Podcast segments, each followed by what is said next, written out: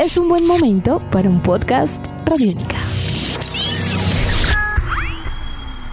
Podcast Radiónica.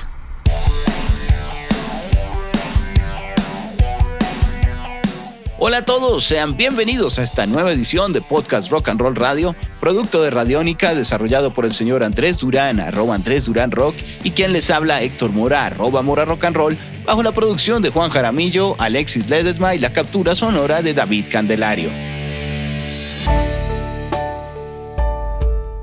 El pasado 9 de octubre, John Winston Lennon habría cumplido 80 años de vida. Sin lugar a dudas, el joven inglés fue uno de los músicos y letristas más importantes de la segunda mitad del siglo XX, tanto con la famosa agrupación The Beatles, con la que venderían 600 millones de copias en el mundo, como con su posterior y prolífica carrera como solista, con la que vendería más de 16 millones de copias.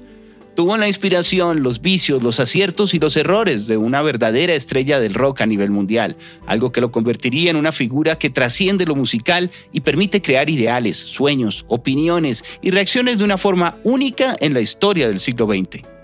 El 17 de noviembre de 1980, Lennon es asesinado a tiros por un hombre llamado Mark Chapman a las afueras de su lugar de residencia en el edificio Dakota en la ciudad de Nueva York, a escasos metros del Central Park.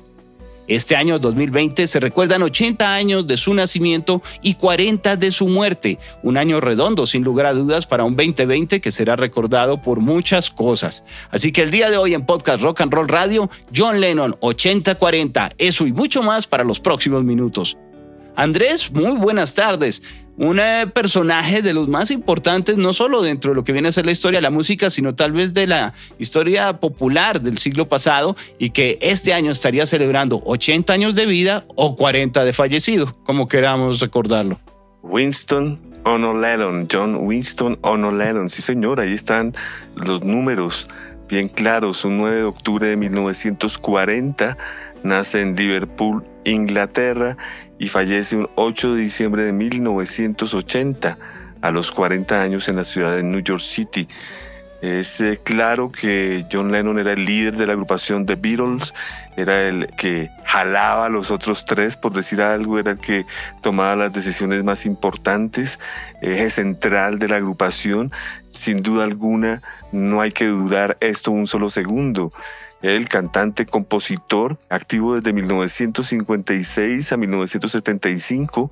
Luego decide tomar una pausa para dedicarse a su hijo y fallece en 1980, como acabo de decirlo, asesinado de una manera pues, muy, digamos, inesperada. Todas las muertes son inesperadas, pero está más que nunca, ya que todo el planeta estaba feliz que John Lennon regresaba y pues eh, este inadaptado decidió pues que no, Mark David Chapman dijo tres semanas después de la realización de este álbum que tenía que asesinarlo.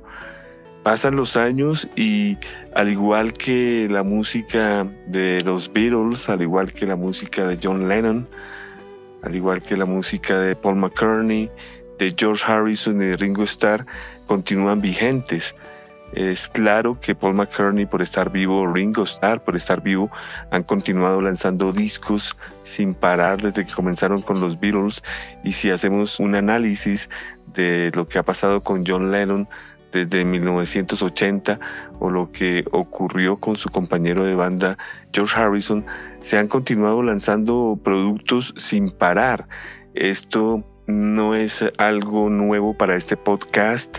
Es claro que hemos analizado artistas de gran recorrido como los Rolling Stones, como Neil Young, digamos los trabajos que ha hecho Robert Plant como solista, son digamos artistas que nunca dejan de vender ni nunca dejan de sorprender, ya sean con trabajos que quedaron en los baúles del recuerdo, ya sea por celebrar un aniversario, ya sea por digamos, necesidad propia del sello disquero de querer hacer algo, pero nunca, nunca, digamos, un John Lennon queda en el olvido. Eso es lo que yo, por lo menos, puedo decir claramente de este gran músico y compositor. Andrés, pues sin lugar a dudas, los eventos comenzaron a sentirse desde octubre, cuando sería su nacimiento, su natalicio, en ciudades como Liverpool, obviamente que se siente muy orgullosa de todo el pasado, con los virus, de que muchos de esos músicos importantes que ha presentado el mundo vienen de allá, pero específicamente hablando del caso de John Lennon, comenzaron a realizar muchos homenajes, destaparon estatuas, realizaron diferentes actos para simplemente destacar lo que era, incluso con esta pandemia, pues un aniversario muy, muy importante importante. Y a nivel de sonido no se quedó solamente en eso, no solo en diferentes ciudades, en Nueva York también hubo muchos eventos y demás, sino también encontramos, por ejemplo, que se presenta un nuevo álbum de mezclas, el Gimme Some Through the Ultimate Mixes, que ha sido producido nuevamente por la viuda, por Yoko Ono. Y Sean estuvo vinculado también para este proyecto, seleccionando algunas de las canciones en la etapa en solitario, remezclándolas desde cero y ordenadas, digamos, en una forma cronológica. Son 36 remezclas que están presentando con lo que viene a ser esta faceta, pero no paran de producirse lo que vienen a ser por lo menos nuevas sensaciones alrededor de mucho material que se va publicando. Imagínense usted si él hubiera continuado vivo en estos 40 años, yo creo que la producción fonográfica de él ya en esta faceta no hubiera quedado atrás tampoco mucho en número frente a otros ex que han hecho una gran carrera también como solista. En cuanto a número de, de discos me refiero. Claro que sí, Héctor, es verdad. Digamos que John Lennon, fallecido, cuenta con un gran apoyo en el planeta Tierra, que es su esposa Yoko. Yo creo que de no haber existido Yoko Ono, el legado de John Lennon no hubiera sido tan contundente. Voy a dar dos ejemplos para comenzar a hablar sobre las cosas que han sucedido. Volvamos a tomar nuestro famoso año de referencia, Héctor, el 2010, para no irnos tan atrás. Recuerdo dos aspectos que me dejaron a mí atónito de la importancia de John Lennon para la humanidad. El primero de ellos cuando se lanzó el famoso rock band de los Beatles, que pues fue un éxito completo, que presentaba pues la batería, el bajo, la guitarra, se podía cantar también. Y pues antes de que esto saliera al mercado a través de, digamos, la compañía, si no estoy mal, Harmonix, que fue el encargado de hacer este juego interactivo, tuvo que aplazar dos veces el lanzamiento de este juego por Yoko Ono ya que ella era la que, digamos, entre comillas, ponía problemas. Ella, ella decía, no, cuando están en la terraza, el cabello de John Lennon no, no se mueve como yo lo vi en la película. Eh, cosas de, de una obsesión por su ex esposo, esposo, como queramos llamarlo, que es como si esta obsesión de Yoko conllevara que estas cosas fueran meticulosamente bien hechas. Ahora asume el lector el dinero que hay, ¿no? Aquí no hay problemas de presupuesto para, nada. Usted, como bien lo ha dicho, pues con vendiendo 600 millones de discos para la humanidad y etcétera, etcétera, digamos que son de las familias más pudientes en Inglaterra, cualquiera de los cuatro Beatles. Así que me pareció esto interesante. Y el segundo, Héctor, que no puedo dejar pasar por alto, yo no sé si he tenido el placer de mostrarle este box set a usted, es que en el 2010 se lanzó una caja llamada The John Lennon Signature Box. Sí. señor, que usted precisamente investigó, un sello japonés que ahí trae impreso en este box set, que es el más grande que yo tengo. Ahí lo digo solamente con esa palabra. Hay box set de John Lennon, que está vivo, tiene también el dinero para hacerlo, o Ringo, Oliva Harrison en nombre de George Harrison, en los mismos sellos disqueros, la Parlophone, cuando lanzaron el compilado de la antología, todo eso. Yo no he visto ningún box set con un despliegue tan grande y tan acertado como el John Lennon Signature Box. Y voy a describirlo rápidamente para los que no lo conocen. Sale una caja inmensa, inmensa digo yo, es que es inmensa, en donde el coleccionista tiene que llenar la caja si está de ceros. Si es como quienes habla que tenía algunos, pues comenzar a llenar el álbum y a completar los caramelos que faltan, que en este caso son pues discos, ¿no? Entonces este famoso Signature Box trae el disco John Lennon con la plástico no van, Imagine, Sometime in New York City, Light Jam, My Games, Walls and Bridges, Rock and Roll, Double Fantasy, Milk and Honey, sencillos, home tapes, y dejan espacios programados, o sea, estamos en el 2020 y yo ya he llenado como cinco o seis espacios y quedan como cinco más, digamos, visualizando lo que podrá venir del 2020 al 2030. Así que esto pues no tiene precedentes, Héctor. Andrés, esa caja es increíble realmente. Y ya tenían entonces planeado, nos damos cuenta que el legado y lo que se seguiría publicando iba a ser por lo menos lo suficiente para arriesgarse a decir de una vez van a ser por lo menos 10 discos más. Vienen para acá. Es una caja, cuando usted dice el tamaño, viene en madera y el tamaño es un poco más grande que un vinilo, porque caben también vinilos ahí dentro, ¿no? Es como más o menos la explicación. Sería como para los oyentes en dimensiones. Un objeto muy, muy grande. Yo creo que ese box set claramente es el más potente de esta última década. Presentarían uno en el 2015, uno de nombre Lennon, pero pues muy tímido frente a lo que viene a ser el desarrollo de este box set. Y en materia de los compilados, hay que destacar dos. De pronto, aparte de lo más reciente que sería este 2020, el Gimme Some Truth de nuevas mezclas que están presentando de varias de las canciones, tendríamos el Icon en el 2014 y el Power to the People, que fue tal vez el más popular porque era en un formato como estos discos de grandes éxitos, de, realmente era el Power to the People de Hits, de hecho se llamaba. Exacto, sí señor, del 2010. toda la razón que es una bonita colección. Me parece que hay un box set que vale la pena, digamos, destacar aquí y es el famoso John Lennon Anthology que salió en el 98. Ese es bueno. Que es el nada que ver, diría yo, porque aquí no está compilando álbums ni conciertos, sino digamos que son outtakes, cosas nunca antes escuchadas, presentaciones en la radio pública, en la BBC de Londres, tomas dos, eh, mezclas extrañas. Es una caja muy, muy bonita que son exactamente cuatro discos y cada uno tiene un enfoque, por decir algo. El disco número uno se llama Ascot, como todos lo sabemos, la famosa mansión donde John Lennon compuso muchos eh, de sus discos y muchas cosas importantes. El segundo disco se llama New York City, también esa época donde John Lennon se traslada a la ciudad de New York. El disco 3, el famoso Lost Weekend, o ese fin de semana perdido, como se le denominó. El disco número 4, Dakota, que fue el edificio donde él vivió sus últimas horas, por decir algo, y pues incluyen rarezas que realmente recomiendo. Como extra dato, esta caja de John Lennon Anthology puede ser albergada en el Signature Box, o sea, ahí estaba planeado para que este box set pueda ser incluido acá. Sí, que todos reposen dentro del grande. Sería como que uno se come a todos los demás, más o menos. Más o menos. Andrés, adicionalmente este número que es tan extraño porque tenemos 2020, 40 años del fallecimiento triste de John Lennon, obviamente 80 años de lo que sería su aniversario. Adicionalmente si le sumamos encontramos que serían casi 50 años de haber terminado la carrera con los Beatles, pero de remate también si volvemos a John Lennon como solista encontramos que están celebrándose 40 años del Double Fantasy.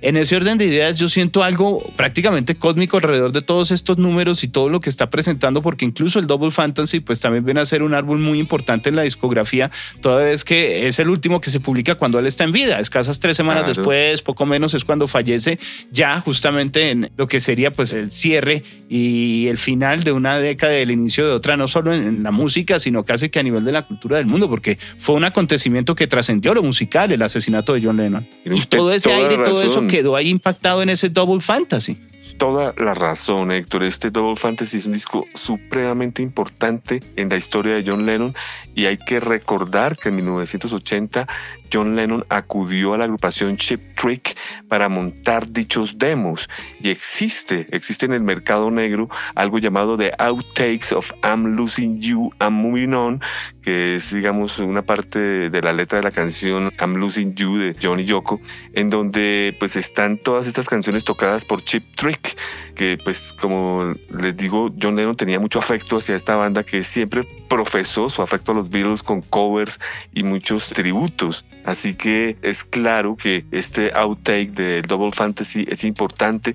Posteriormente también se lanzaría una especie de segunda parte de este Double Fantasy a manera de, digamos, ¿cómo lo pudiera decir yo, Héctor? Un remix strip down, como ellos lo dijeron, que es el mismo Double Fantasy, pero también cada una de las canciones diferentes a las que escuchábamos en el álbum en estudio que salió al mercado. O sea, es un mismo Double Fantasy, pero con canciones diferentes. Así que lo que usted ha dicho es supremamente acertado. Es tan importante este álbum final que tiene un álbum alterno oficial y uno pirata con las bases de Chip Trick. Es muy importante destacar además, Andrés, no solo el momento y lo que viene a ser este desarrollo musical para lo que sería la última pieza, que también se suma a este aniversario y a este año en donde los números siguen recordándonos a John Lennon, bien sea por nacer, por fallecer, por sus producciones o demás. Y es también el icono, la figura. Yo creo que el hecho de encontrar una personalidad del mundo de la música que tenía un activismo político, que era de denuncia prácticamente, porque no era tanto de estar a favor de una figura política puntual o algo así, sino de unos derechos casi que universales o de unos principios de igualdad y de un mundo ideal, fueron muy claros alrededor de figuras que comenzaron a fortalecer eso gracias al apoyo mediático, la importancia y obviamente el respaldo económico que tenían, como lo hicieron John Lennon. Era fácilmente que podía estar en contra del sistema y decir muchas cosas que nadie quería decir. Y yo creo que ese fue también un aporte muy importante fuera de lo musical, dentro de lo que viene a ser su figura a nivel de líder, de opinión, dentro de lo que sería el pues el desarrollo del mundo y de la contracultura, de la crítica y de la política, ¿no? En los años 70, pues porque fallece justamente en el 80. Él se gana el premio Grammy el año siguiente, en el 81, obviamente, por el trabajo Double Fantasy, con lo que sucedió y demás, había un furor.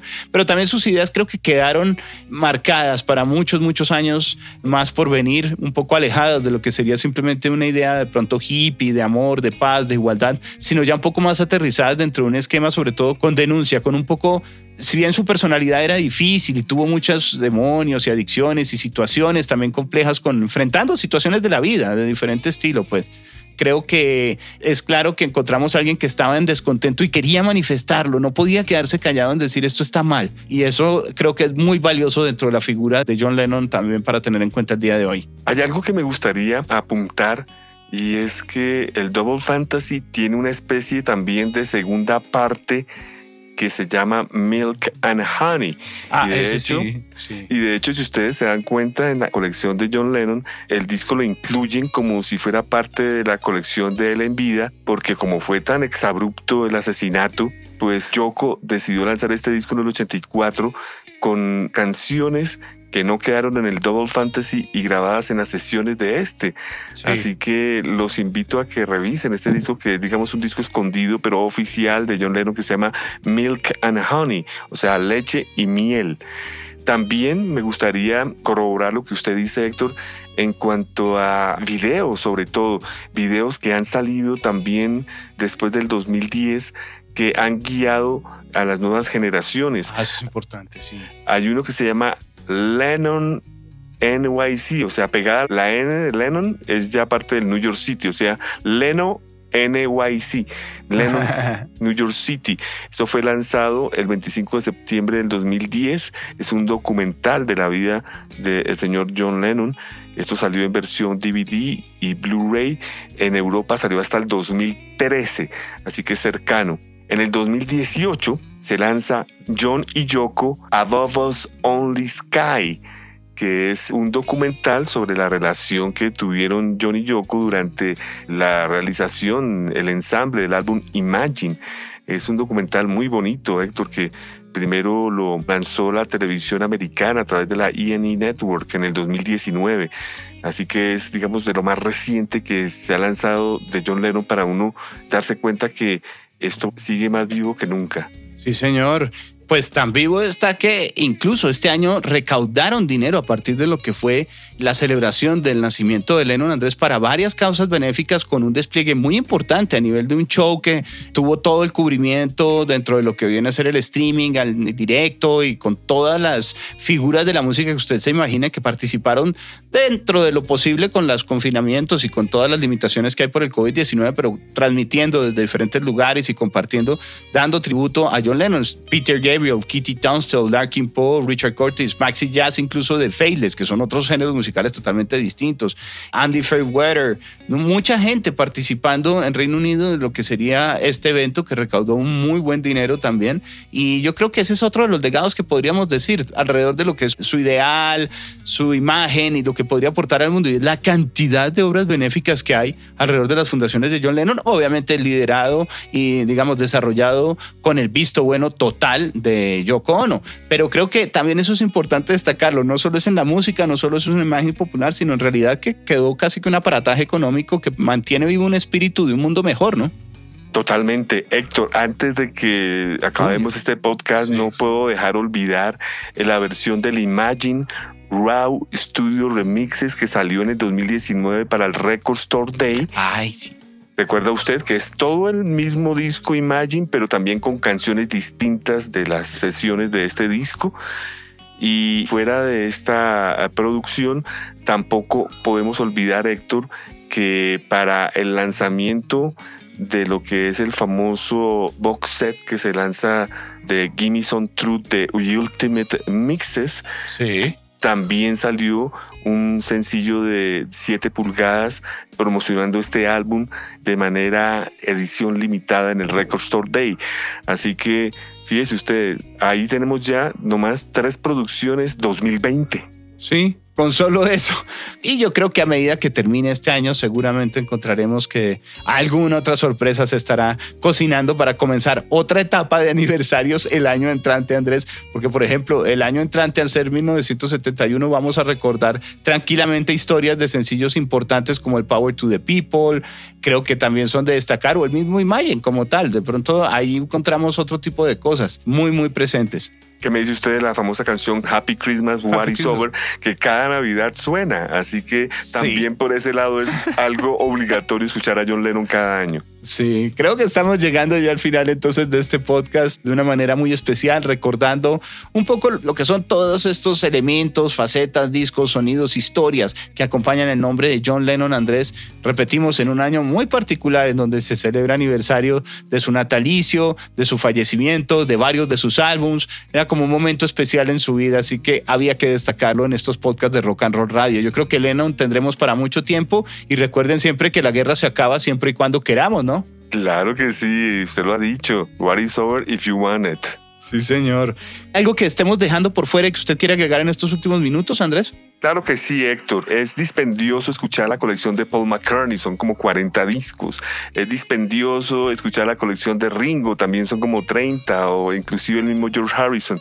John Lennon, son muy pocos los discos, así que los invito a que escuchen a John Lennon y la Plástico No Band del 70, el Imagine del 71, el Mind Games del 73, el Walls and Bridges del 74, el Rock and Roll del 75 y el Double Fantasy. Ahí quedan totalmente ilustrados. Pueden después explorar los primeros como solista con Yoko que son bastante experimentales y no tan musicales como el Infinite Music volúmenes 1 y 2, el Wedding Album, el álbum del matrimonio, que de pronto pueden ser un poco intensos. Y otra cosa muy pero muy recomendable son sus dos únicos conciertos, Héctor, que son Live Peace in Toronto 69 contando con Eric Clapton y el famoso Live in New York City que ojo, no dejarse engañar porque no corresponde tampoco exactamente a una presentación como tal del concierto, de un concierto de New York, ¿no? Completo. Sí, señor, así es. Eso es importante. Solo sumaría el Milk and Honey de pronto, démosle una oportunidad al Milk and sí, Honey, Andrés. es verdad. Sí, démosle una oportunidad así como en esa faceta.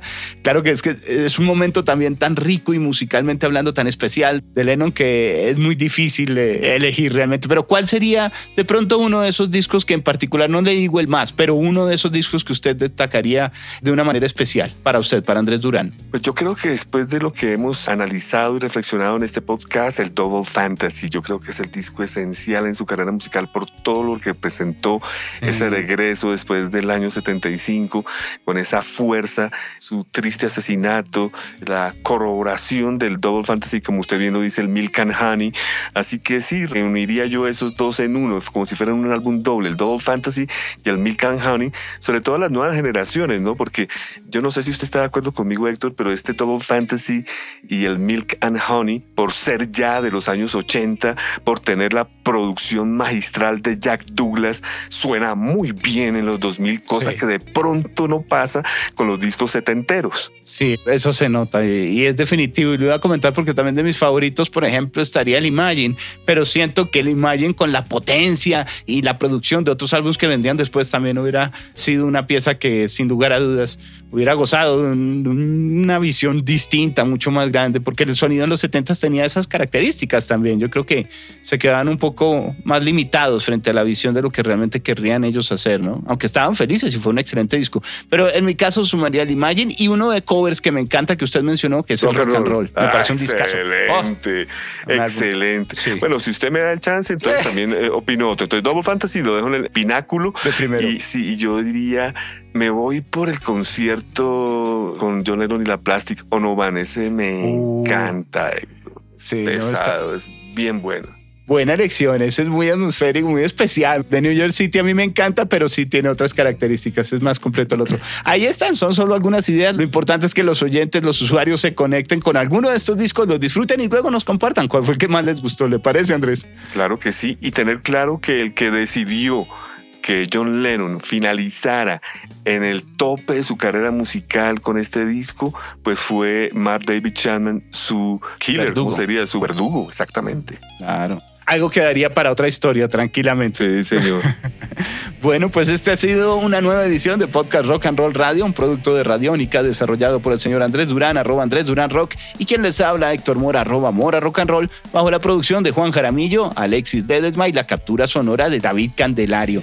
Andrés, muchísimas gracias por permitirme acompañarle el día de hoy y que tenga usted una feliz tarde. Más gusto el mío, Héctor, ya que usted bien lo sabe que mi grupo favorito son los Beatles, mi Beatles favorito es George y su Beatles favorito es John, así que hicimos una perfecta mezcla de condimentos para hacer este buen podcast con todo el cariño al señor John Winston O'Nolan. Pues me voy con toda la alegría de cualquier coro de los virus. Muchas gracias y una feliz tarde para todos. Nuestros podcasts están en radionica.rocks, en iTunes, en RTVC Play y en nuestra app Radionica para Android y iPhone. Podcast Radionica.